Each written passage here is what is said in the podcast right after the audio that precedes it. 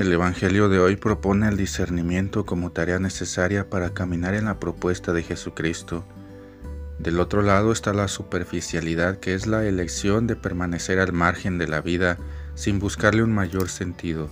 De hecho, Jesús dijo, cuando ves una nube que viene del oeste, inmediatamente dices que viene lluvia, y cuando así sucede, cuando sientes que sopla el viento del sur, inmediatamente dices que hará calor, y así sucede.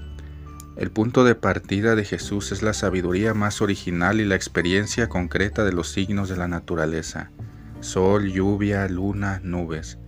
Todos los lugares de la tierra han leído estos signos y los han comprendido en sus puntos de referencia. El próximo paso propuesto por el Evangelio es discernir estos mismos signos más allá de la naturaleza.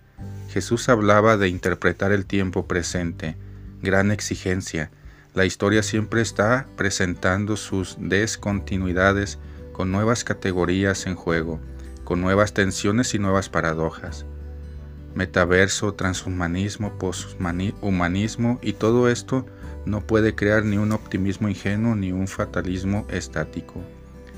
Discernir para interpretar el presente es ante todo profundizar en las cosas para tratar de distinguirlas esto ciertamente no es lineal y todo tiende a volver siempre con otras caras y otras formas. Por lo tanto, la profundización debe llevar a comprender no hechos aislados, sino la complejidad de lo que hay alrededor de ese hecho. Como todos los días, el Evangelio ofrece una clave fascinante para la vida. Un seguidor de Jesús no es un repetidor de consignas, no es un apasionado propagador de mentiras, no es un alentador de la violencia, no apoya la irracionalidad de la grosería. Fuera del discernimiento, el Evangelio se vuelve simplemente un reduccionismo de frases sueltas y descontextualizadas. El discernimiento ayuda a superar una vida superficial. Pidamos a Dios la gracia del discernimiento para vencer la tentadora vida superficial.